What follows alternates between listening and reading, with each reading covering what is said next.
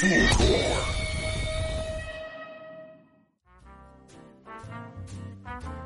ey, ey, ey, ey, ey. ¿Ah? ¿Estamos por ahí? Sí, ya estamos. Ey, ey, ey, ey, amigos. Bienvenidos a un nuevo capítulo, un nuevo episodio de su podcast favorito, un podcast muy 420. Bienvenidos a Hablemos de WIT en modo cuarentena. ¿Cómo estamos, amigos? ¿Qué tal? ¿Cómo, ¿Qué, cómo estamos, Tommy? qué tal? ¿Bien y tú, Nacho? ¿Cómo está ahí? Todo bien, todo bien. Qué bueno, acá estamos empezando, sí, sexto capítulo de eh, la segunda temporada de Hablemos de WIT y eh, es como el cuarto capítulo que hacemos ya en cuarentena, ¿no? Sí, cuarto capítulo ya en Cuarto cuarentena. capítulo en cuarentena. encerrados. Encerrados, sí, acostumbrándonos un poco a esta, esta realidad que nos Sí, toca, rara, pero wea. Es raro, es raro grabar así, es raro fumar así, es, Sí, weón, es muy raro, es muy raro. Sí, yo estuve a punto de, de, de tirar la toalla, tengo que decirlo, weón. Sí, lo, lo comentamos un momento igual. Sí, bueno, pero Sí. hemos- tuvimos unos buenos comentarios que me hicieron como volver a llenarme de energía y decir, ya, a ver, probemos, probemos y Eso. sigamos con esto. Eso, como siempre a esas personas que nos comentan. La otra vez, eh, ¿te acordás que yo te mandé un pantallazo? Eh, le mandamos un saludo a, a la China, vamos a decir así, una amiga que nos, ya nos escribió, ¿te acordás? Y nos dijo, oye, falta el capítulo número tanto en Spotify, se salta de no sé cuál al no sé cuál. Y no- nos, nos dice, en verdad, que hay gente que nos escucha y agradecemos mucho a esas personas que nos, que nos escuchan, a los que se integran a escucharnos a- desde este sexto capítulo o desde el capítulo anterior, de muchos capítulos atrás, muchas gracias. Y todos los capítulos están disponibles en la página de Buena Flora, en Spotify, Apple Podcast y en YouTube tenemos algunos capítulos completos, ¿cierto, Nacho? Sí, ¿Como cuántos? Como los, casi toda la segunda temporada está completa. Exactamente. Toda la segunda temporada está completa, menos el capítulo de Educana, que tuvimos un problema técnico y quedó un pedacito grabado nomás en video, pero lo pueden escuchar completo todos los capítulos en Todos los capítulos completos. y Apple Podcast. Sin falta. Perfecto, buena, buena. Oye, y hablando lo que veníamos hablando de esta weá que es muy rara, eh, nos da la oportunidad de eh, compartir con gente que de repente no está tan cerca. Y eso es algo que veníamos conversando recién. Eh, ahora mismo vamos a conversar con una persona que no está en Santiago. eh, y esto es una oportunidad también de acercarnos, de conversar, que todos estamos en esta misma hora y podemos compartir igual. Así que para conversar en este sexto capítulo estamos con Giancarlo Arrega. Eh, Giancarlo está silenciado. Eh, please. Esta. Estamos con Giancarlo Arregada, es, eh, perdón, quizás lo iba a hacer en el momento y yo me adelanté. Eh, de Laboratorio Laos. ¿Está bien dicho? ¿Laos? Eh, sí, Laos. Muy bien Laos. dicho. Laos, perfecto. ¿Y, y cómo Sí. es la, la, la descripción de Laos? Para entrar. Bueno, Laos significa laboratorio de alquimia, agricultura orgánica y sustentabilidad. Por eso Laos. perfecto, Ah, bueno. ya, Está bueno. Carlos, muy bienvenido a eh, Muchas gracias. Hablemos de WIT. Estábamos hace rato con el Nacho con ganas de hablar contigo. Eh, así que estamos Igual. muy contentos de que se haya dado esta oportunidad. Sí, yo igual muy contento, eh, algo que también estaba esperando, eh, lo estaba esperando con mucha ansia, eh, tenía muchas ganas de estar participando en el programa, así que muchas gracias por la invitación, de verdad, eh, se lo agradezco mucho. No, no. Buenísimo. Tenemos un tremendo programa hoy día, ¿no? Sí, está súper interesante para todos los eh, cultivadores que nos escuchan. Pues bueno, los que están aprendiendo, los que ya llevan tiempo, todos vamos a aprender en este capítulo, creo, Nacho. Sí, tenemos un, programa. Cultivadores y cultivadoras. Cultivadores y cultivadoras, por supuesto. De todas maneras. Sí, bien, bien la corrección. Oye, igual cul- cultivadores tiene lenguaje inclusivo predeterminado. claro. Puede, puede, puede valer. Eh, quería, quería para empezar este episodio que empecemos a prender un cañito, ¿no? Que empezamos todos a, a fumarnos un facito al mismo tiempo juntitos para que empecemos esta entrevista super chill. Me parece buena idea. Entrar Estamos todos en sintonía. Eso, me parece. Yo voy a prender Estamos listos y preparados. un baretito de Sugar Black Rose. Recién ¿Ah, sí? cosechada. Muy Ah, bonito. Eh, aquí estamos con uno de cáñamo. Este es un bate de cáñamo. Cáñamo Oye, industrial. ¿Cómo, cómo de cáñamo? Eh, la planta de cáñamo es como una prima hermana de, de la planta de cannabis, pero la característica principal es de que tiene menos de un 1% de THC. Por ejemplo, esa planta que tú cosechaste, la Sugar Black Rose, de andar por sobre el 18% de THC. Sí, si no me equivoco, a ver, tengo aquí mi hoja de, de trabajo, 25% de THC. ¿Cachai? 25% de THC. Y lo que yo voy a consumir tiene menos de un 1% de THC. Claro, y, todo, y el resto que tiene es CBD. Oye, Pero ¿eso el resto no, que no- tiene- no- no vendría siendo parecido al CBD, claro? Mira, el resto, ¿qué es lo que tiene? Tiene CBD, tiene CBN, tiene CBG. Básicamente tiene todos los terpenos de la planta de cannabis. Perdón, terpenos y cannabinoides de la planta de cannabis, pero con la característica de que el THC está en un menos del 1% y el CBD y los otros cannabinoides es variable. Puede tener un 3, un 4, un 5% de CBD, por ejemplo, hasta un 8% de CBD. ¿Y eso hay alguna forma de controlarlo como por cepa? Eh, ¿O es una genética la, forma, para la, todas? la forma es la genética, es usar la genética correcta. ¿Cómo, perdona, ¿cómo usar, cómo usar la genética correcta? Usar genética que es cáñamo. Hay Ya. genética que es cáñamo industrial. Y es... Entonces, esa genética se trae de- del extranjero. Ah, ya. O, o el típico chilensi es cáñamo. Ya, ah, ya. Perfecto. Básicamente el chilensi era cáñamo, el cáñamo que fue sacado en Chile. Mm, Sí, Chile fue un país cañamero. Bueno, Chile es un país cañamero. Claro, oye, y esta cepa, estas- bueno, ya, ya vamos a entrar más en, en detalle con el tema del cáñamo dentro de la, de la conversación, pero, pero, pero partir, para partir me interesa con- que nos vayamos conociendo un poquito y, y a ver si es que sale alguna historia entretenida que contar. Eh, nos gustaría ver si, si nos podemos, si nos puedes contar un poco cómo fueron tus primeros acercamientos al cannabis, cómo, cómo descubres la planta, fue la infancia, adolescente, ¿en qué momento aparece el cannabis en tu vida? Bueno, la primera vez que yo probé la planta de marihuana, ya, eh, agüita, fue a los 17 años en el colegio, yo estaba en terminando cuarto medio, estaba pasando por un momento medio complejo de alta, alto estrés, altas emociones, y el amigo con el que yo me sentaba en, en esa época me dice, amigo, si la, la marihuana es algo bueno, todos la fuman. Y yo, ¿cómo? Si eso no es bueno, si a mí me han dicho toda la vida que eso es malo. Claro. No, amigo, si esto, esto es bueno, todos la fuman. Y yo, tome. Y me pasó un paquete de hojas. Bueno, Y me salieron como cuatro caños de hoja. Y puta, con uno de- con otro amigo, que es como también mi mejor amigo de la vida, yo sabía que él fumaba marihuana y le dije, oye, ¿sabes que quiero probar la marihuana y quiero que sea contigo porque tú eres mi amigo de confianza? Y nos preparamos los cuatro caños que nos salieron de, de hoja y nos fuimos a jugar al cerro. Nos fumamos los cuatro caños de hoja en el cerro. Y ¿sabéis qué? Me cagué de la risa, lo pasé la raja, me entré en un, en un estado muy bonito. Y después entré a la universidad, yo ya había decidido estudiar agronomía.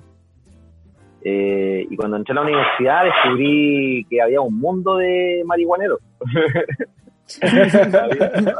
Eran caletas. era en caleta, pues, claro. Eran- y había eran varios compañeros habían entrado a que- estudiar agronomía para aprender a cultivar marihuana, por así decirlo. Y yo no tenía idea sobre la marihuana como planta. De hecho, nunca, hasta llegar a la universidad, nunca había visto ni probado un cogollo. Y uno de los amigos que tuve más potente ahí en la universidad, él cultivaba. Cultivaba, tenía un índole artesanal en su casa y traía semillas del extranjero. Y cultivaba semillas así bacanes, por así decirlo, que las traía de afuera cuando uno las- no las podía conseguir en un groucho. Mm. Y tú estudiaste, estudiaste agronomía. Yo estudié agronomía, sí, en la Católica de Valparaíso. Ya. Y a los 18 años entré a estudiar agronomía en la Católica Valpo, en Valpo, y, y ahí me hice de un grupo de amigos que se llamaba la selección japonesa. ¿Por qué? ¿Qué pasaba en la selección japonesa? Chicos. marihuana y quedábamos todos japoneses. y así, se, así ahí conocí los cogollos. Gracias, bro. Ahí conocí los cogollos, pues, y, cuando probé la primera vez un cogollo, que fue de una Liberty Haze, que todavía me acuerdo, me reí como dos horas. esa sensación de, esa sensación de haze, de una haze potente, eh, primera, primerizo. Claro. Me reí como nunca me había reído y fue espectacular. Y la marihuana para mí al principio fue, fue mucho así, fue mucho risa, fue como reírse. Eh, no, no tenía ganas de reírme y me reía, entonces me llevó a momentos muy bonitos mm. cuando estuve en, mucho, en momentos de mucho estrés, en momentos de mucho mucha ansiedad, mucha angustia, todo el proceso de salir del colegio y entrar a la universidad es un proceso estresante, angustiante, de mucho desconocimiento y mucha incertidumbre y, me sirvió. Y luego, como también estudiaba relacionado con la planta, ahí fui ya introduciéndome más al mundo de las plantas y del canal. Oye, Jan, y, en este proceso en donde ya, claro, te empiezas a relacionar con la planta de una manera más seguida, empezaste a probar flores de mayor calidad, conociste el cogollo, en paralelo también vais estudiando, vais, sin querer queriendo, yo creo, te vais profesionalizando también en el tema del cultivo de cannabis.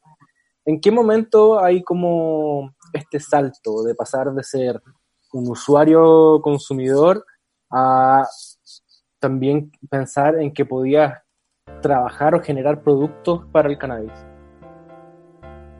Bueno, ese momento fue mucho tiempo después. ¿Y cómo, cómo fue ese eh, proceso de, evolucionar como usuario hasta llegar a ese momento? Bueno, evolucionar como usuario, eh, empecé a enamorarme de la planta. Claro. Entonces cada vez fui investigando más. Visité un grow por primera vez. Eh, grow psicoactivo. Entrar al grow ya fue una experiencia. Eh, la ambientación de aquella época de ese, local era muy psicodélica, eh, tenía, tenías acceso a las revistas Cáñamo, que era la información que había sobre drogas y cannabis en la época. Estoy hablando, yo tengo 31 años, estoy hablando hace más de 18 años, eh, o sea, más de 10 años, perdón. Y, y fui investigando cada vez más y, fui introduciéndome en el tema y como a mí siempre me ha gustado mucho leer, empecé a leerme las revistas Cáñamo y entonces la revista Cáñamo me ayudó a aprender y no había mucho acceso a internet, entonces la lectura de las revistas también me fue introduciendo en el mundo del cannabis, y empecé a darme cuenta que hay una cultura detrás, una cultura canábica y cada vez me fui metiendo más en el tema. Yo creo que una cosa importante para mí fue haber ido a la primera Expo WIT, que fue el, un picnic que se llamó, Picnic Cannabis. Buenísimo. ¿Qué año fue eso? Eso fue... Eso fue, yo creo que como el año, a ver... Fue como 2015. Mira, la, la Expo WIT tiene, tiene como 8 años desde que se creó. Tiene que haber sido por ah, allá. entonces, 2014, 2013. Claro, Entonces ahí me di cuenta del, del, de la y la efervescencia y la cultura canábica que existía, existe en Chile. Y la gente que bonita que llegó de todas partes, pues era gente linda que yo conocí en la Expo Week que venía de todo Chile. Si estuvimos convocados todos los volados y voladas de todo Chile. eh, al primer picnic canábico. Y, ahí estuvo muy interesante, estuvo épico, sí, estuvo épico porque hubo gente épica, conocí ahí a gente muy interesante y vi eh, stands de, de parafernalias, de semillas, de fertilizantes, de cosas muy interesantes y fue como yo a esto me quiero dedicar. ¿Y, ahí eh, hiciste como un giro de, agarrar lo que estabas estudiando y dedicarte a, la, a la AOS? No, la verdad es que ahí fue como ver, vi que existía una cultura canábica y había un mercado en el canal. Pero yo seguía como, yo estaba viviendo en Quillota, donde yo estudié y viví por bastante tiempo, y hablar de cannabis era realmente un tabú. Entonces, eh, yo creo que cuando yo vivía en Quillota, en Santiago estaban pasando muchas cosas, pero eran dos países diferentes donde en uno decir marihuana era un pecado y en el otro decir marihuana ya no era tan grave. Eh, entonces, ¿qué pasó? Yo me empecé a hacer laos. Laos yo los lo formé para dedicarme a la agricultura que me enseñaron en la universidad, cultivo de palto, cultivo de tomate, cultivo de algunas flores como el clavel, ¿ya? Eh, Era más una como una idea comercial. Una idea comercial enfocada en la, en la agricultura a la cual a mí me habían preparado en la universidad. Perfecto. Pero, ¿cuál era la necesidad? Era de que fuese orgánico para esa agricultura que no era orgánica en ese momento. Ya. Eh, se usaba mucho, bueno, se sigue usando mucho fertilizante sintético, mucho veneno. Pero en un momento donde no se hablaba tanto del orgánico, quizás, ¿o no? En un momento que no se hablaba nada del orgánico, porque a mí mis profesores me trataban de loco, de hippie, de volado. ¿Cómo llegaste, ¿Cómo eh, llegaste tú a esa información del orgánico? Yo llegué investigando por mi cuenta, eh, leyendo libros, leyendo revistas que me fui consiguiendo de forma también como un poco clandestina eh, de hecho, reconozco haber hurtado de, mi, la biblioteca de mi universidad unas revistas que hablaban de agroecología para poder leerlas en mi casa. Eh, y me, aquí estamos confesando ahora. La, robé solo porque yo sabía que nadie la estaba buscando, ¿cachai? Entonces yo decía, a nadie le importaba Claro, como que a nadie le importaba, ¿cachai? Estaba ahí escondida, de hecho, del año 90 y yo estaba, estaba hablando del año 2011, por ejemplo. El libro negro de la agricultura. Exacto, exacto, exacto, ese que se encontraba ahí en los pasillos más recónditos de la biblioteca. Entonces, yo empecé a capacitarme y luego fui a unos a un a, dos diplomados en Bolivia y en Chile. Y ahí yo dije de sobre biofertilizante y agricultura orgánica y ahí dije yo a esto me quiero dedicar, a los biofertilizantes porque yo quiero saber qué es lo que, lo que tienen mis plantas cuando yo cultivo. Yo tengo la necesidad de cultivar y yo tengo la necesidad de saber qué tiene mi planta cuando la estoy cultivando. ¿Qué es lo que está, esa planta está consumiendo? Porque yo me preocupo de lo que de la alimentación de mi planta, porque yo sé que esa alimentación me va a traer consecuencias cuando yo la consuma. Entonces me di cuenta que lo mejor que podría que podía hacer era yo mismo hacer mis propios fertilizantes, por ejemplo, hacer yo mismo mis propios insumos para cultivar y así saber al máximo eh, o tener el máximo de información al momento de cuando yo consumiese la planta que estaba eh, cultivando, ya sea cannabis, o un tomate o una lechuga. Y así primero con las otras cosas. Pues. Partí con las otras cosas y también partí de la necesidad de yo saber qué es lo que le ponía en mi planta. Y era para mí, o sea, Laos yo lo hice para mí. Hacer los biofertilizantes, esto es para mí, por eso yo lo hago con tanta pasión, porque esto yo lo hago para mí. Para yo tener mi autonomía en este momento se cerraba la frontera y ¿qué hago yo? Yo no tengo problemas porque no yo tengo mis fertilizantes aquí en mi casa. Yo si quiero ponerme a cultivar lo que sea, yo no tengo problema de abastecimiento. Yo tengo aquí mis fertilizantes. Entonces, a un momento como este, por ejemplo, yo estoy altamente preparado porque yo tengo la capacidad de hacer fertilizantes desde mi territorio, con, lo, con, mi, con mi realidad, con mis, los insumos que están en mi territorio, porque ya lo vengo haciendo desde el año 2014, que partió lado. Entonces yo problema de abastecimiento de fertilizantes no tengo.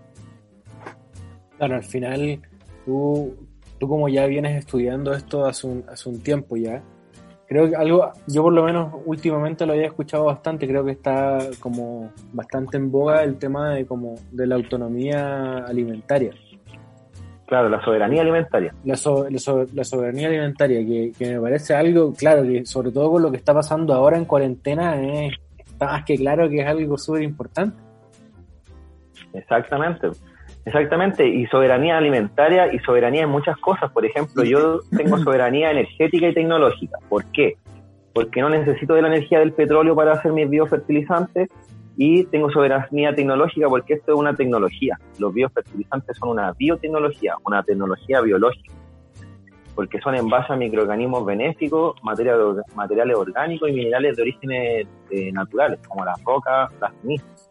Entonces son tecnologías simples que se pueden desarrollar en cualquier territorio, en cualquier clima y con recursos locales sin energía del petróleo. Entonces, yo para momentos como este, mi tecnología está súper adaptada. Y yo, por ejemplo, tuve un problema, mis, proveedores de, plástico, de los envases, dejaron de trabajar. ¿Sabes lo que hice yo? Dije, no, yo no voy a dejar de vender, pues yo reutilizo las botellas de bebida y pongo mi producto adentro, porque están botadas y están contaminando. Y puedo, por ejemplo, yo darle una nueva vida a esa botella que se transforme en una base de fertilizante, de biofertilizante. Entonces, también el emprendimiento, eso fue también después, pues el emprendimiento y la conciencia de emprender la fui desarrollando después. Pero el momento clave fue cuando yo dije, eh, me quiero dedicar a hacer biofertilizante y quiero hacer biofertilizantes para mejorar la agricultura de mi país, de mi territorio. Y así partimos. Pero para, para, cannabis fue en otro momento. y, en ese momento, antes de que lleguemos al, cannabis, ¿había algún alguna forma de, adquirir biofertilizante? La verdad es que no. Porque de hecho, también yo tenía esa necesidad porque yo iba a los grow shops y en los pocos grouchos que habían en esa época, yo no tenía acceso a, a biofertilizantes o a productos orgánicos, ni siquiera a biofertilizantes, ni siquiera a productos orgánicos. No habían productos orgánicos, ni siquiera habían fertilizantes en los, en los grow a, eso, a ese nivel. Cuando yo partí cultivando no había ni siquiera fertilizantes en los grow entonces eh, los pocos que llegaban eh, eran bien caros también. ¿Y, y, yo era estudiante tenía presupuesto de estudiante. Me imagino. Buen presupuesto ese. A puro completo. Ya, pura, pura sopa y pilla y yo con, como con 20 lucas pasaba el mes, eh, y pagando el arriendo de la habitación donde yo vivía incluido, incluido. Entonces yo era muy austero y tenía, tenía muy pocos, pocos, pocos gastos y esa motivación de la, o sea, eso de la austeridad también me llevó a ser eh, autónomo en, la tecnología. Entonces, ¿qué, puedo hacer, por ejemplo, para ahorrar y para darme el gusto de tener un cultivo orgánico? Hacerlo yo. Oye, ¿y cuándo hiciste el cambio a, a hacer biofertilizante pero para cannabis? Mira, un día un amigo que de hecho ese amigo está en Holanda en este momento ahora. Eh, un amigo me dice, un amigo me dice, bueno, en paralelo a todo esto, yo siempre cultivé marihuana eh, en exterior y la cultivábamos con nuestros biofertilizantes. Todo lo utilizábamos para nuestros eh, para nuestras plantas. Ya, o sea, tú antes de oficialmente lanzar un producto de cannabis, tú para ti ya lo ocupabas. Exacto. Porque esa era una de las principales motivaciones de hacer el producto, sí, Ya, perfecto, perfecto, Esa era una de las principales motivaciones de hacer el producto, era que yo lo usara para mí, para mi cultivo de cannabis, para mi cultivo de lechuga, para mi cultivo de tomate. Y, y la verdad es que no iba bien, pues entonces eh, un día un amigo dice, oye, ¿por qué no hacía esto para cannabis? Y lo vendí en las tiendas de, de cannabis. Y yo fue como, ¿cannabis? Pero si eso es ilegal. Pues Entonces eso no es rentable. ¿Cómo voy a hacerlo para Canadá? Y así como, ¿y quién lo va a comprar? Dije yo. ¿Quién va a comprar esto? Así como, no, no, no sé. Y, y ahí como que después como que lo pensé mejor, lo, lo analizamos, nos jugamos un par de caños y lo fuimos a ofrecer a un groucho. Lo fui a ofrecer y el groucho al tiro me dijo, no, esta weá no se va a vender ni cagando. eh, no, no se va a vender. Al no se va a venderse nada. al precio que yo se lo estaba ofreciendo me decía, está carísimo, me decía, no, está carísimo, esta cuestión tiene que valer dos lucas y si con juega, eh, porque si, si con juega vale dos lucas te lo van a comprar, así, porque si no, menos menos más barato tiene que valer. Y yo así como, oh, sintiéndome súper mal, po. ¿Y sabéis qué le digo? ¿sabéis qué? Igual te voy a dejar de regalo mi producto. no muestre Dari, toma, un sample. una muestra. Y yo así me fui para la cagada y le dije, ¿sabes qué? Voy a analizar todo lo que tú me dijiste, voy a como tratar de meter todo en un flujo de caja de nuevo, a ver si es que dan los números que tú me estás dando. Y me fui, po, y me olvidé como de ese cliente. Y al mes después me llama el cliente, me dice, aló, ya no, oye, soy del Croucho tanto. Eh, no me viniste más a ver, po. Yo le dije, Ah, y así como, yo ya me quedé con caleta de ganas de ir a verte. Básicamente me dijiste que era una mierda la weá. me dejaste motivado así para seguir. Uy, por si acaso bueno, charlas bro. motivacionales, algo así, tú. ¿Yo? No, tenés que- el- el haberle dicho, tenés que haberle dicho, Exacto, claro. el de Groucho. Sí, pues me dejaste súper motivado para salir a vender, para salir a trabajar. y la cosa es que me dice, oye, ¿sabéis que ocupé tu producto y la cagó, weón? Súper bueno. Tráeme, necesito, quiero comprarte y te lo compro al precio que me estáis diciendo. La zorra, weón, zorra. Y yo así como, ya, así como, buena, compadre, ya, al toque. Así. salí, casi que salí corriendo a venderle el producto. Se lo llevé y, y ahí hice la primera venta en un groucho y ahí ya como que me di cuenta que sí era posible ingresar al mundo del cannabis. Y, pero todavía yo estaba viviendo en una ciudad donde, si bien habían bastante grouchos para la lo que era la ciudad, que eran cinco grouchos, eh, no sé si podía vivir yo todavía de eso. Entonces tenía que seguir haciendo cosas para poder vivir y, y a la vez tener mi sueño que es mi emprendimiento. Claro. Oye, y en concreto en ese momento, ¿qué productos tenía ella? ¿Te acordáis? Sí, tenía dos productos, uno que se llama, tenía, que tenían otros nombres, los vendía en botella de vidrio, y uno se llamaba Biol y el otro se llama Microorganismo Eficiente. Que de hecho son buenos nombres, ahora que lo pienso, son buenos nombres para productos que los podría tomar de nuevo y sacar productos con esos nombres, pero así partí, con, con un nombre diferente a lo que a lo que son los nombres ahora. Y en ese proceso también unos amigos que también trabajaban en otro grow shop me ayudaron y me dijeron, no, tú tenés que ponerle un nombre tuyo, ¿cachai? Pongámosle un nombre, pongámosle un nombre a, a tus productos. Y ahí nació el Flor Alquimia y el Vega Alquimia. Y, y después uno de los amigos que fue el que me dijo que me metiera al mundo canábico, que empezó a trabajar conmigo como vendedor, porque yo tuve que tomar la decisión de irme a vivir a Santiago y mantener de alguna forma funcionando todo el, el negocio con un, con un amigo que es un colega que lo trabajó como vendedor mientras yo estaba trabajando en otro lugar, en Santiago. Entonces él se coordinaba con mi mamá, que mi mamá es la administradora del, de, todo lo que es la, biofábrica, envasado de productos, mantención de stock. Yo fabrico y vendo. Pero en ese momento estaba este amigo, se llama Nicolás, y el Nicolás iba donde mi mamá y, y él retiraba los productos y se los llevaba a los grouchos. Y él dijo, oye, ¿por qué no te haces dos productos nuevos? Uno que sea para raíces, que se llama el Kirut, y uno que sea para eh, resina, que se llama el Kisuit. Y yo, ya, pues, hagámoslo. Y ahí, y ahí nació el, el, el pack completo que, que existe ahora. Que hace poquito nació el nombre de ese pack. Porque antes siempre se había llamado pack, pack Laos, pack. Ahora se llama Alkiwit. Oye, Jan, y Buen nombre. Yendo un poquito Todo lo, a que, se- como- todo lo que tu cultivo necesita para la WIT.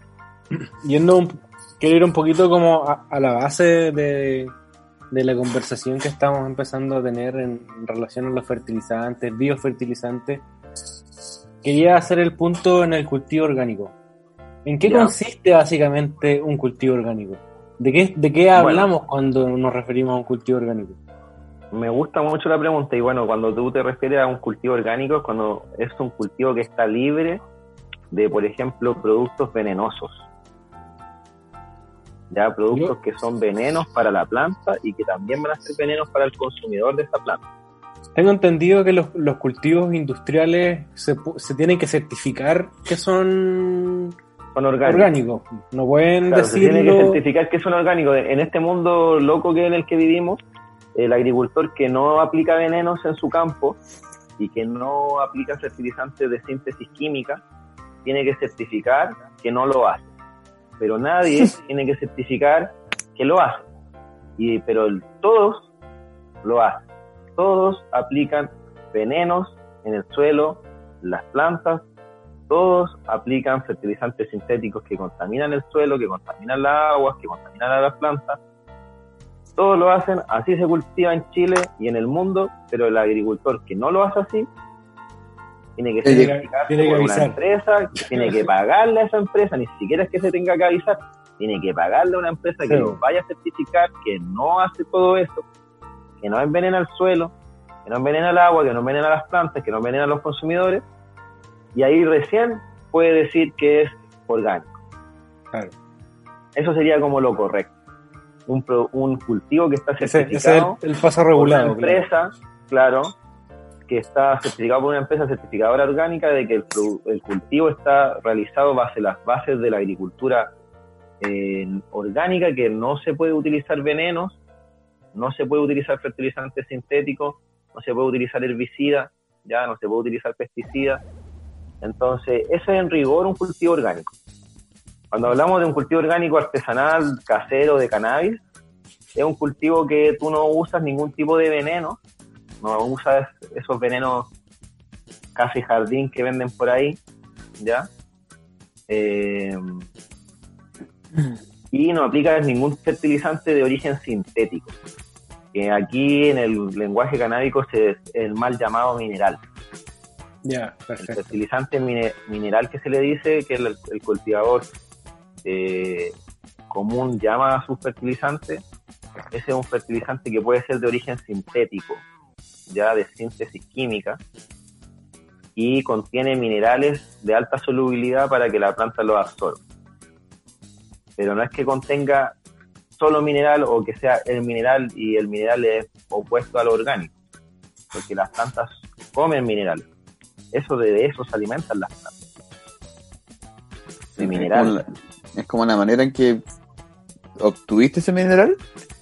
Exacto. Es la manera como obtienes esos minerales, que son los nutrientes, es la diferencia. Y en el caso del orgánico, esos nutrientes minerales están en moléculas orgánicas entonces, la molécula mineral está sola y esta, en este caso la molécula mineral está con la molécula orgánica.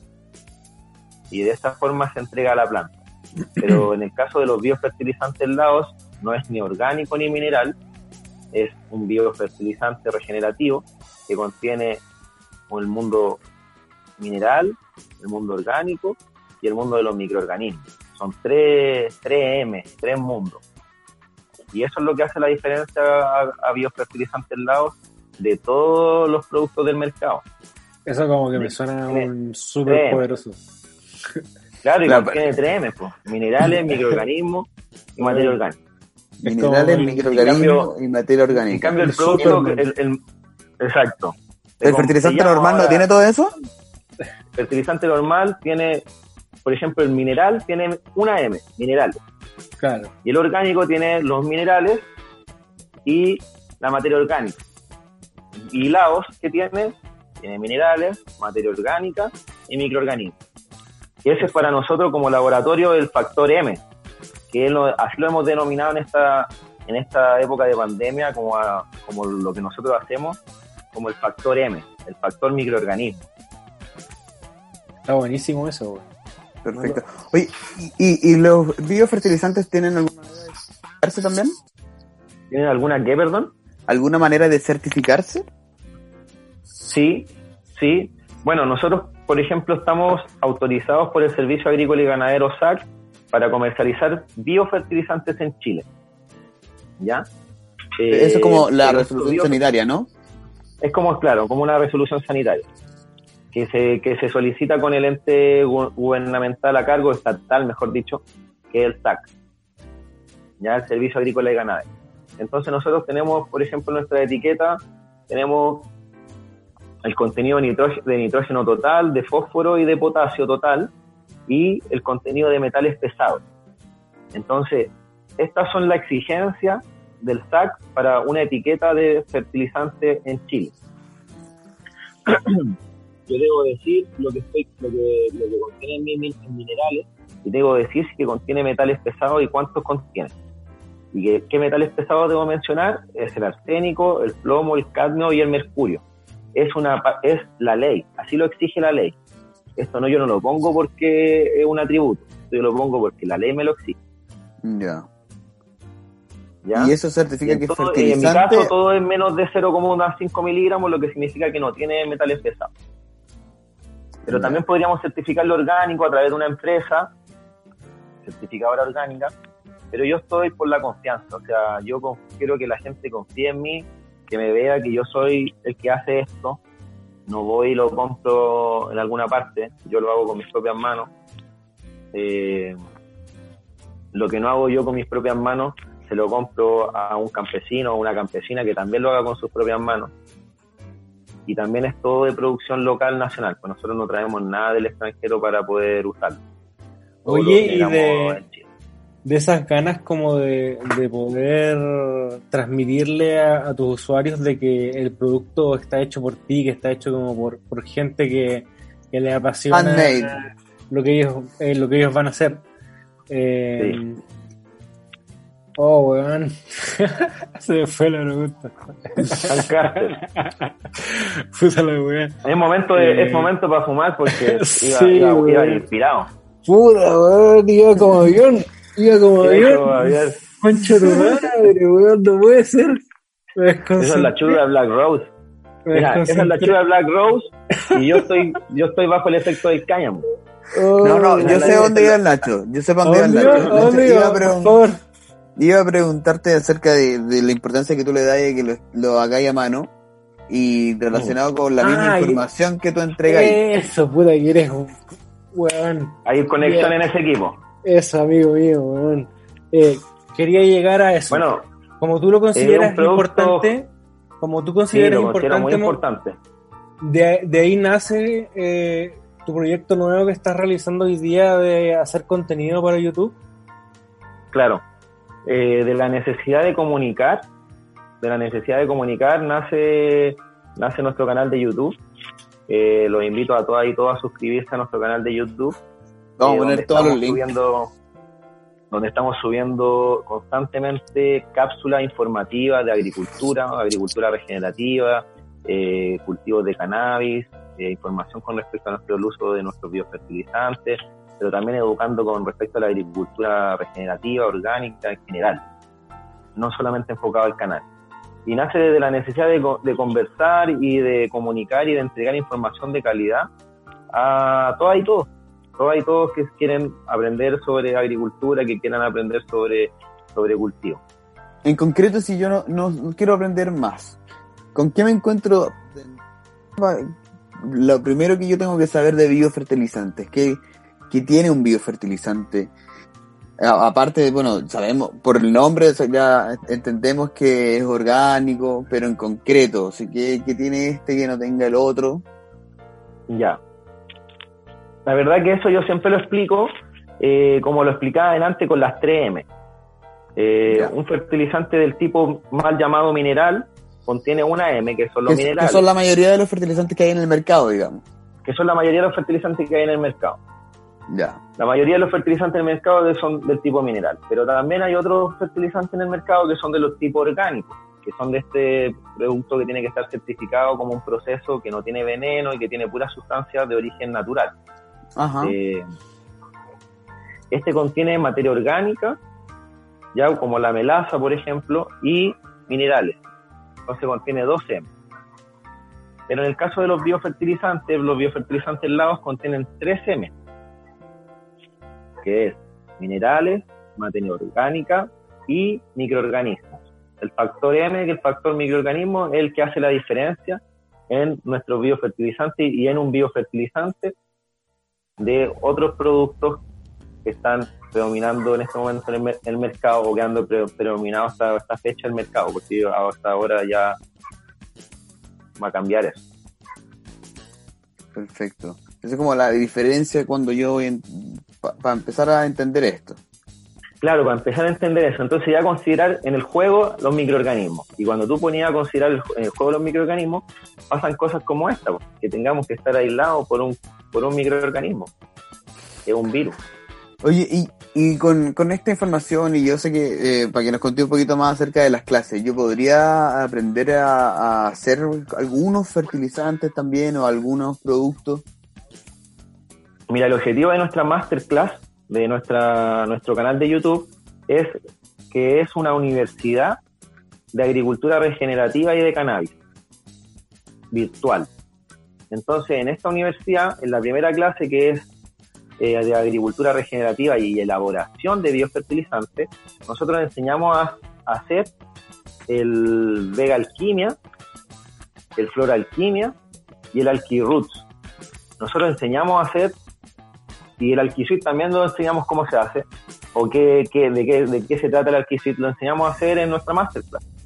¿Por qué? Porque lo que nosotros queremos no es que de ustedes, cultivadoras, cultivadores, jardineras y jardineros, dependan de mí.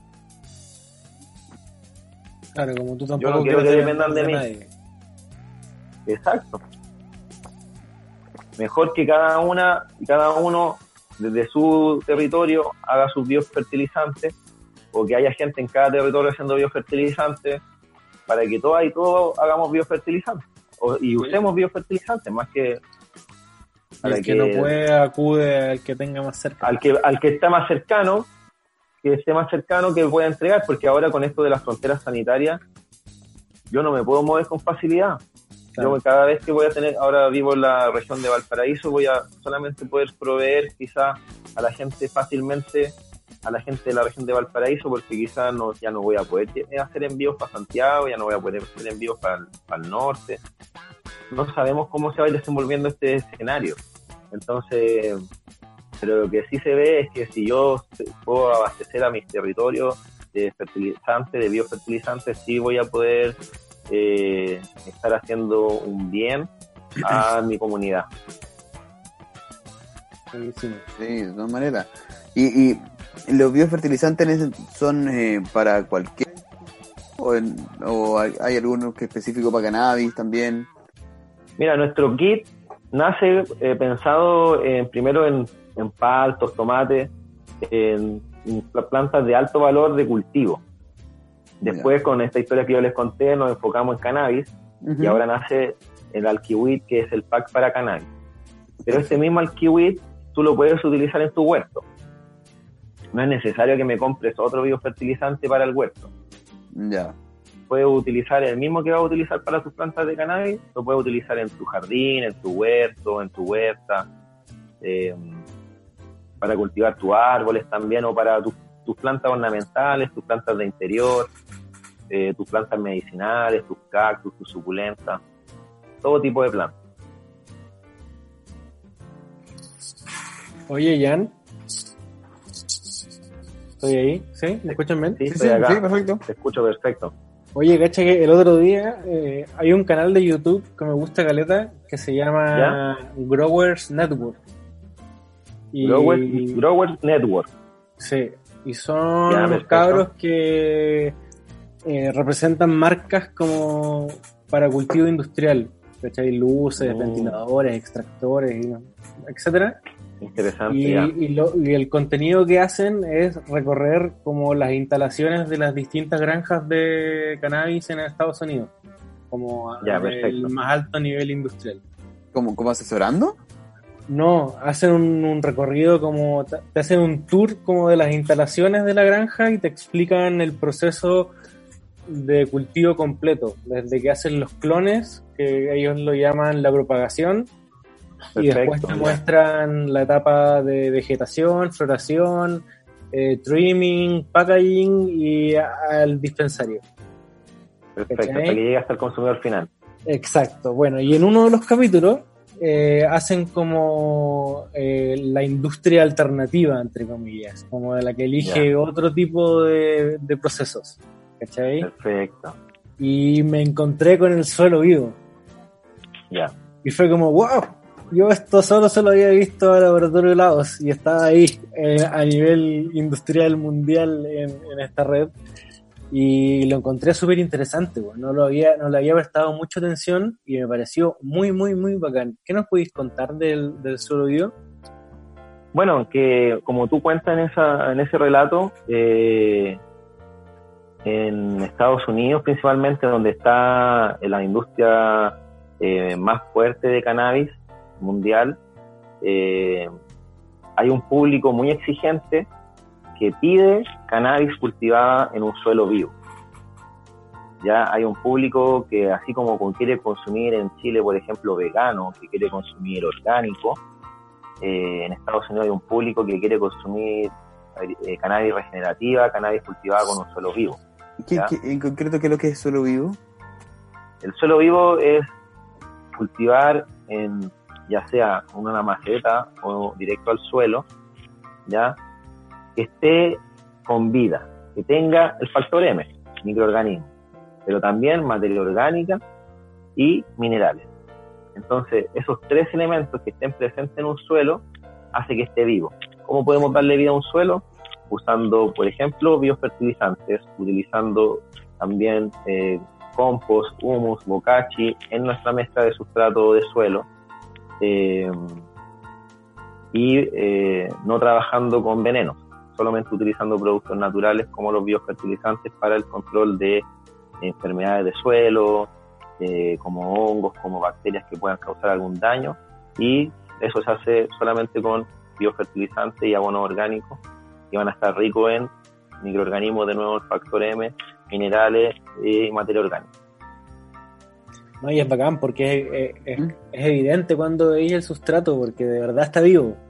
hay materia vegetal en, en, el suelo, ¿cachai?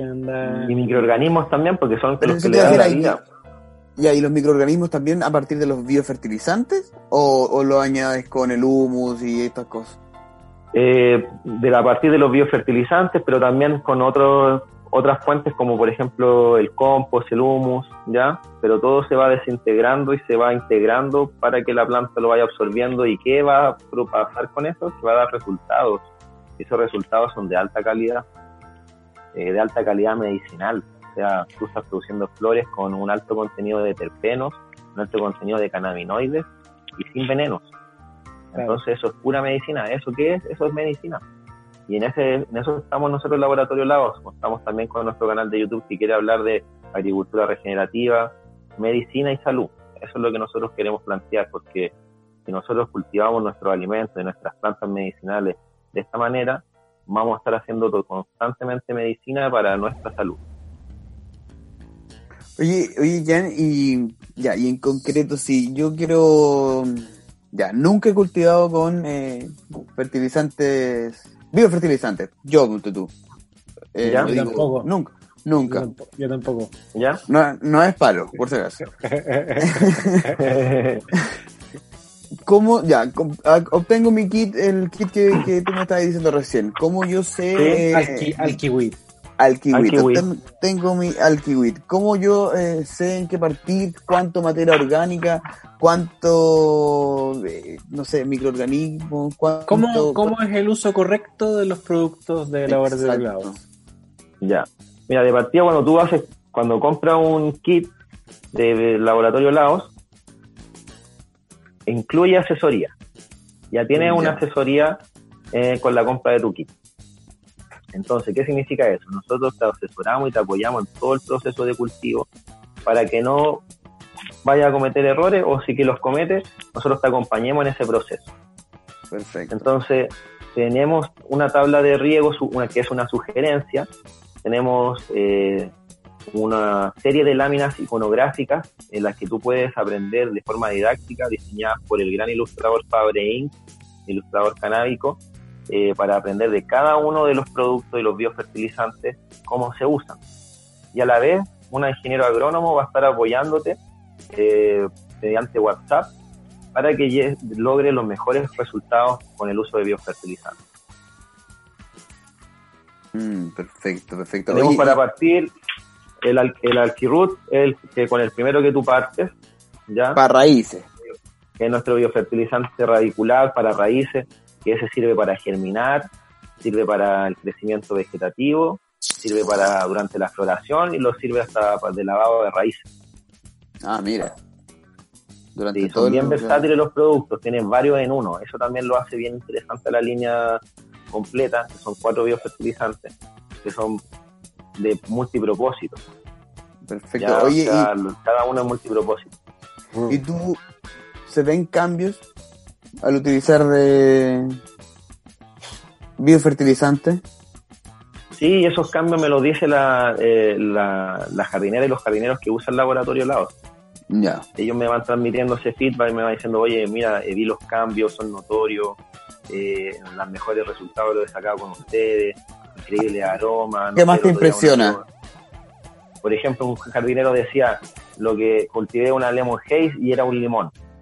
Era un limón y todos mis amigos se acuerdan de esa planta porque realmente era un limón. Ya, tenía, eh, tenía olor a limón. La calidad, organoléptica, yo creo que es lo que más potenciamos nosotros como laboratorio lado, los terpenos. Nosotros nos enfocamos en el desarrollo de, de, terpenos, de terpeno y cannabinoides.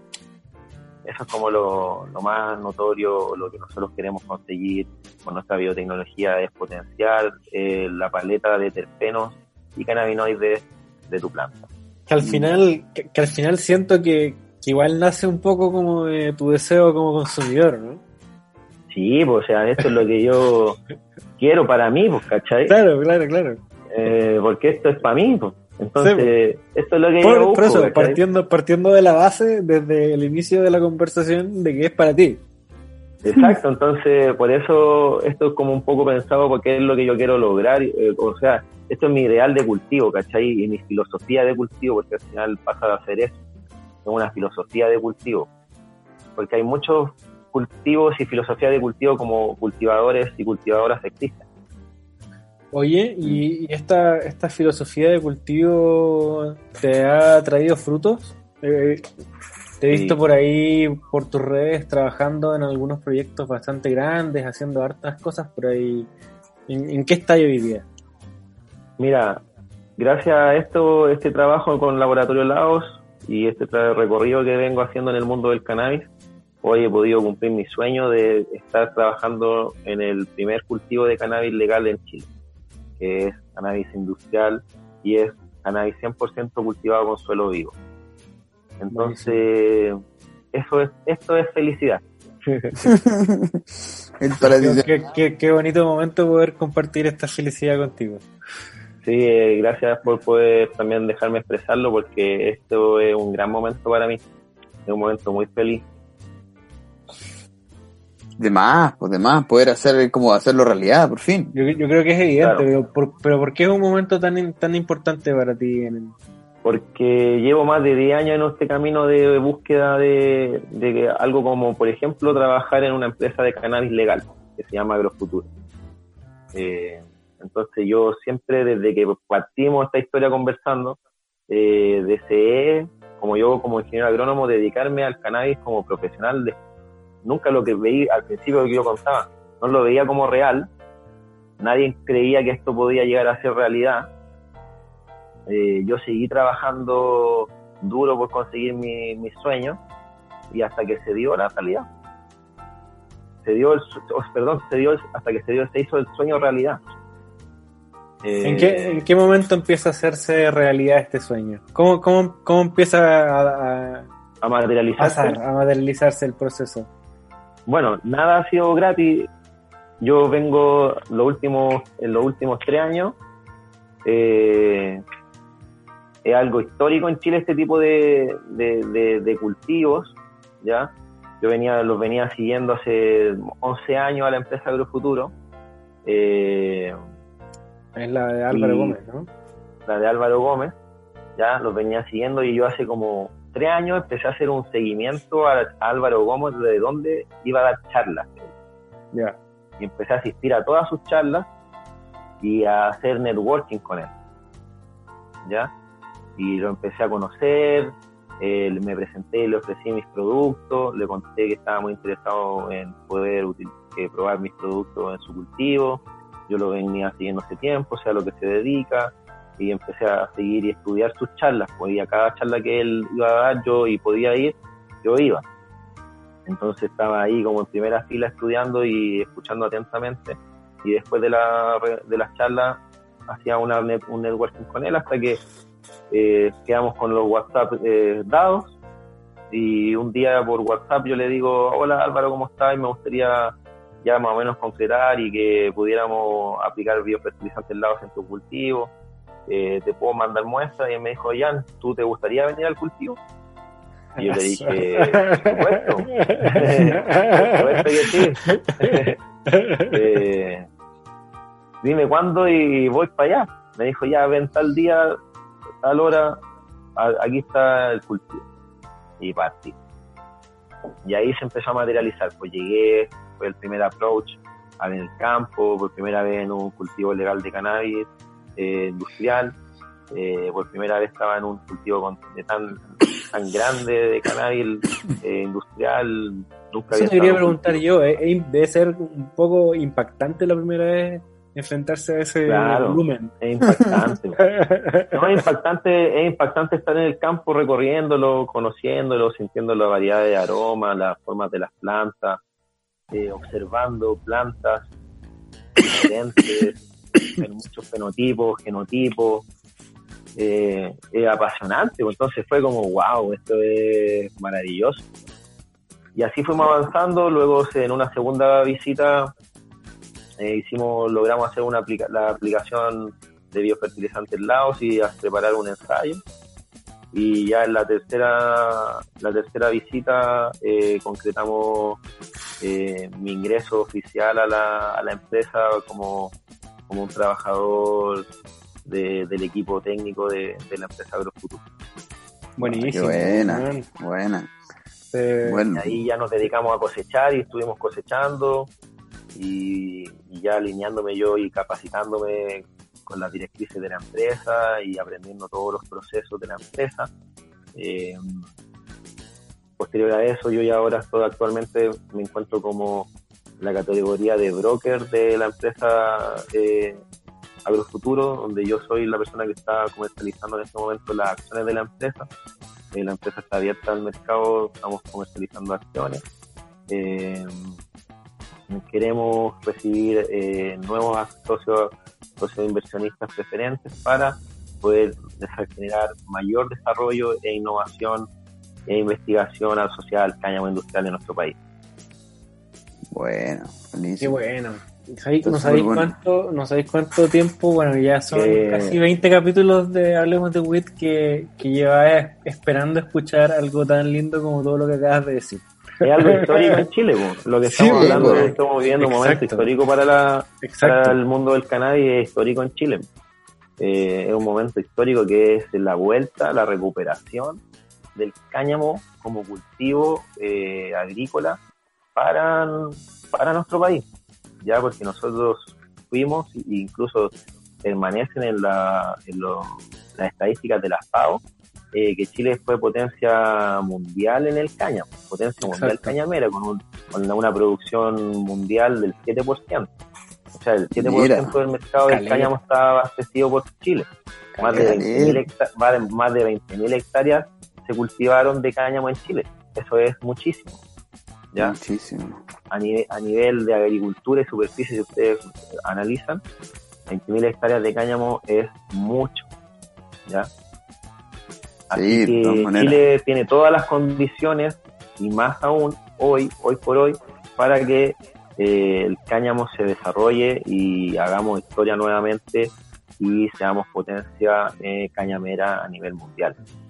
Oye, ¿y cómo, cómo, cómo, te, gustaría verlo a ti? ya que estamos en este punto ya de, histórico.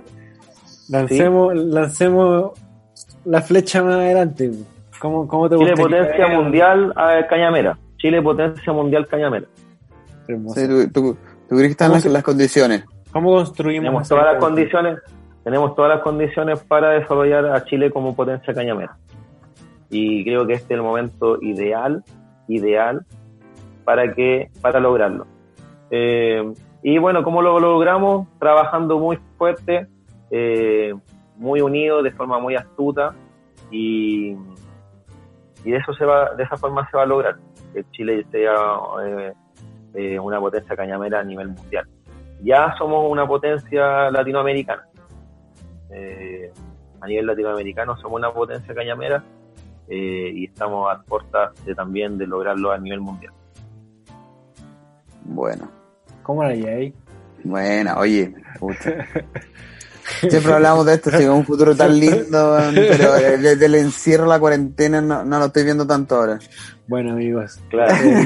lo, lo, están escuchando solo, solo por Hablemos de WIT, este momento histórico que se está viviendo en Chile, que nos cuenta nuestro amigo hoy Jan de Laboratorio Lagos. Sí, oye Nacho, y eh, hablando de cosas buenas, y para pasar a la parte final de, de esta conversa, yo tengo que hablar de cosas buenas y este Clear Distillate de Cat Clear Chile es 98% THC, no tiene diluyentes, glicerina vegetal y no contiene propilenglicol.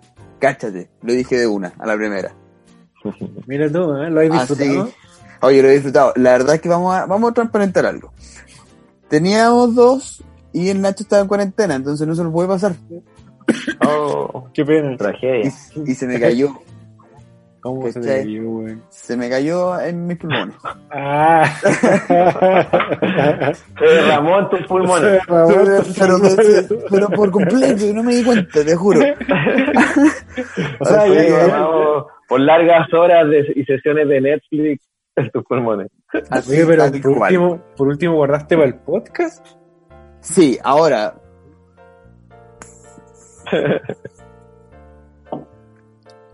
no te escucháis. Ahí, escucha. Es que se me estaba acabando la batería, pero sí, me quedaba un poquitito. Pero eh, muchas gracias a los chiquillos de Cat Clear Chile. Pueden pedirlo en arroba Cat Clear Chile. Em, tienen despacho, todas las cosas, las comunas en cuarentena y piden lo que, bueno, los cabros. Sí, muchas gracias a los, a los cabros de Cat Clear Chile. Buen servicio. Buen servicio, sí. Oye, y entrando a la parte final, Jan, te queríamos hacer un par de preguntas, unas cuantas preguntas rápidas. Ahí la idea es que respondáis rapidito nomás, sin, sin pensar tanto. Ya. ¿Sí? Perfecto. Buena, perfecto. Oye, ¿qué preferís para fumar? ¿En la mañana o tarde? ¿Mañanero o el Nacho el que le gusta para dormir? La... Al mediodía y en la tarde. Ya. Mañanero no. Eh, no, por el momento no. Ya. No en este momento de mi vida. No en este momento de mi vida. Ya. ¿Pasó en algún momento? Sí, por supuesto. Sobre todo en la universidad. y, nadie, dice que no puede volver. Claro, exactamente, exactamente. Por eso, pero en este momento que estoy viviendo en mi vida prefiero en la tarde. Perfecto. Bueno, bueno. Oye, eh, ¿qué preferís para fumar? Pito Cáñamo. pipa. Eh, eh, un caño, un pito. Un pito. Ya. Oye, ¿y por qué, por qué preferís fumar cáñamo? Porque me deja mucho más activo, mucho más enfocado como la labor que yo quiero desarrollar. La mente me la deja limpia, tranquila, clara y el efecto es físico y también mental, pero con claridad. Ese, ese es como el, el efecto, como el efecto que yo, también busco. Que pero yo he escuchado harto como ese efecto como descripción del CBD. eso, de eso que decir yo también. Estaba, pensando en el cáñamo predomina el CBD. En el cáñamo predomina el CBD. Y por eso se, hace tan evidente. Claro, por eso se hace tan evidente el CBD, pero también, también contiene THC, pero en, uno, en un porcentaje inferior al, al 1%. Claro, pero eso ayuda a que se activen los otros componentes al mismo tiempo. Exacto, el efecto seguido. ¿Y el CBD qué opináis? Ahora, ya el que está eh, Que es una, una molécula maravillosa. es una molécula hermosa. Que le agradezco que su existencia. Ya, ¿tú también lo consumí? O... Lo consumo a través del consumo de cáñamo, por ejemplo, o también el cultivo de cepas que sean más ricas en CBD eh, y con un porcentaje de THC bajo. Ya. Eso, y, cuando, cuando quieres fumar algo más fuerte. Eh, un rosin que tengo guardado de mi reserva personal de una cosecha de alta en THC del 2017. El cabro sabe. Algo va a mandar a acostar al Nacho. ya, unas cositas así. No, pero no me gusta mandar a acostar a la gente porque, por lo mismo, mi, mi, me, yo, yo soy muy activo, entonces me gusta mantenerme activo, pensativo y a la vez eh, corporalmente eh, activo, entonces siempre busco variedad equilibrada. O sea, ahora tengo Sour, por ejemplo en Rosil tengo Sour Diesel, Euphoria, eh, que son variedades que te dejan así como listo para el trabajo, listo para una sesión de, trabajo o algo que te haga ser socialmente activo también. Perfecto. Entonces, como los aspectos que busco yo. No quedarme atrapado en el sofá, por ejemplo. O que ir a contarme. Perfecto. Oye, ¿te gusta la comida canábica? Me gusta la comida canábica, pero la respeto bastante. ¿eh? Eh, pero a veces es un buen, es un buen desafío. vuelta. sí, sí, la, la, veces que, la veces que le he faltado el respeto he quedado bien loco. Oye, bajón, ¿salado o dulce? Eh, dulce. Dulce. Buena. Oye, el otro, el último salado. Después... salado, sí. eso, Oye. eso, eso, es igual para lo, para dar lo mismo si este THC o se el bajón igual. Claro, igual. ¿Pálida por WIT? Sí, eh, pero por comida canábica. Por comida. Sí, Oye, pero nunca, el, nunca por consumo así inhalatorio. En tu, ni siquiera en tu etapa como de tus inicios. Por WIT no. Buena, ¿eh? Está rico eso, Buena. Por WIT nunca mala experiencia, pero sí, sí comida canábica muy fuerte. Sí, sí, sí. La comida canábica hace lo suyo. Sí, la comida canábica porque se genera ahí en el, en el estómago, perdón, eh, cosas potentes cosas potentes. Sí, lo, hemos conversado acá. Igual creo que, creo que, que, hay, un, hay un cannabinoide que se que como que se transforma y, y es más la molécula, que el THC. no, la, molécula, la molécula del THC varía y como que aumenta su, su tamaño. Su potencia y en su potencia. Entonces... Exacto, entonces al aumentar su tamaño eh, ingresa con más potencia a tu, a tu, a tu cerebro. A cosa más buena. no, si es potente, la, la, comida yo le tengo mi respeto. Y cosa más buena, cosa más buena, yo digo. Oye, no. muy bueno que se hacía en Chile que con comida canábica, el Master, master eh, Weed, una cosa así. Master Weed, muy sí, bueno. sí, la otra vez, ¿te acuerdas? Eh, John Green no habló. Josh Green, su, y yo fui a ese y comí de todo y fue espectacular, me fui dado vuelta. un bajón eterno, con un bajón eterno. No, ese, ese bajón duró, duró días. Ese es terrible, ese, ese bajón es terrible ese bajón duró días. te duele comer así. claro, exacto. Sí.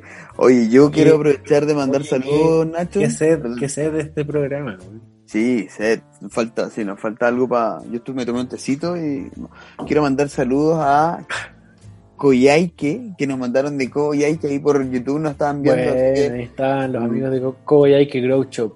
Koyaike, un abrazo grande, muchas gracias por estar ahí atentos aguante. Y nada, quiero yo agradecer a Giancarlo, muchas gracias a todos que vamos a dejar el link, ¿no? A, la gente para que sigan ahí Laboratorio Vamos a dejar el link y acuérdense que ya desde el jueves disponible este nuevo episodio de Hablemos de WIT por Spotify, Apple Podcast y YouTube. Eso. Muchas gracias a todos los amigos que se, se conectaron hoy día en vivo.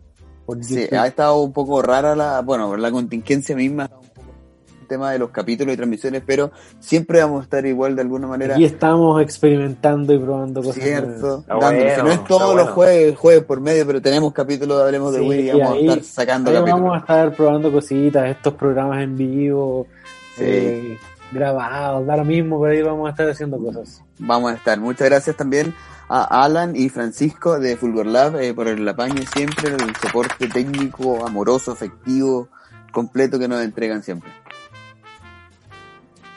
Sí, y vamos cerrando entonces, Nacho, este, el sexto, sí, sexto no sé capítulo. Si, no sé si Jan quiere decir algunas palabras finales para ir cerrando este sexto episodio de esta segunda temporada.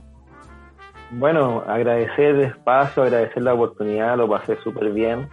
Eh, súper divertido el programa, creo que salió súper bueno la, la, modalidad también. Así que felicitarlo y agradecerle por, la, por, la, por, el espacio. Que nos sigan a todas y todos, o sea, perdón, que nos sigan todas y todos por nuestro canal de YouTube, el Laboratorio Laos, que se suscriban, eh, que nos sigan en esta cuenta de Instagram y Facebook, arroba laboratorio.laos. ¿ya? Sí, y ahí eh, están entregando datos siempre. Yo lo estuve viendo. Y ahí estamos constantemente entregando información, haciendo live, vamos a hacer en vivo constantemente, donde vamos a estar entregando este tipo de información para que todas y todos podamos regenerar nuestros territorios eh, y podamos abastecernos también de nuestra medicina. Nos, juntamos cuando se pueda, ¿les parece? Sí, me parece. Perfecto. pendiente con todos los que hemos grabado en cuarentena, queda pendiente de juntarse después. En estudio. Sí, sí, el, de todas maneras. Post. Eso, eso, me parece perfecto. Muchas gracias. Eh, todos los capítulos están disponibles en buenaflora.com. Tenemos poleras disponibles en buenaflora.com. Tenemos y todo, disponible en Buenaflora. Todo disponible. y, también en Spotify están todos los capítulos del podcast. Todo eso. Exacto. Oye, Jan, muchas ah. gracias por acompañarnos en este capítulo, por contarnos tan, tan bonitas noticias y, experiencias. Eso. De nada, gracias a ustedes. Hasta el próximo capítulo, Nacho. Hasta el próximo capítulo, Tommy. Muchas gracias por acompañarnos. Vamos a estar haciendo unas cosas ahí en Instagram. Sigan en Instagram. Este episodio hablemos de WIT. Chau, chau, chau, chau. Chao, gente. Chao, amigos. Chao. A fumar ahora, sí. Chao, full, eh, buena flora.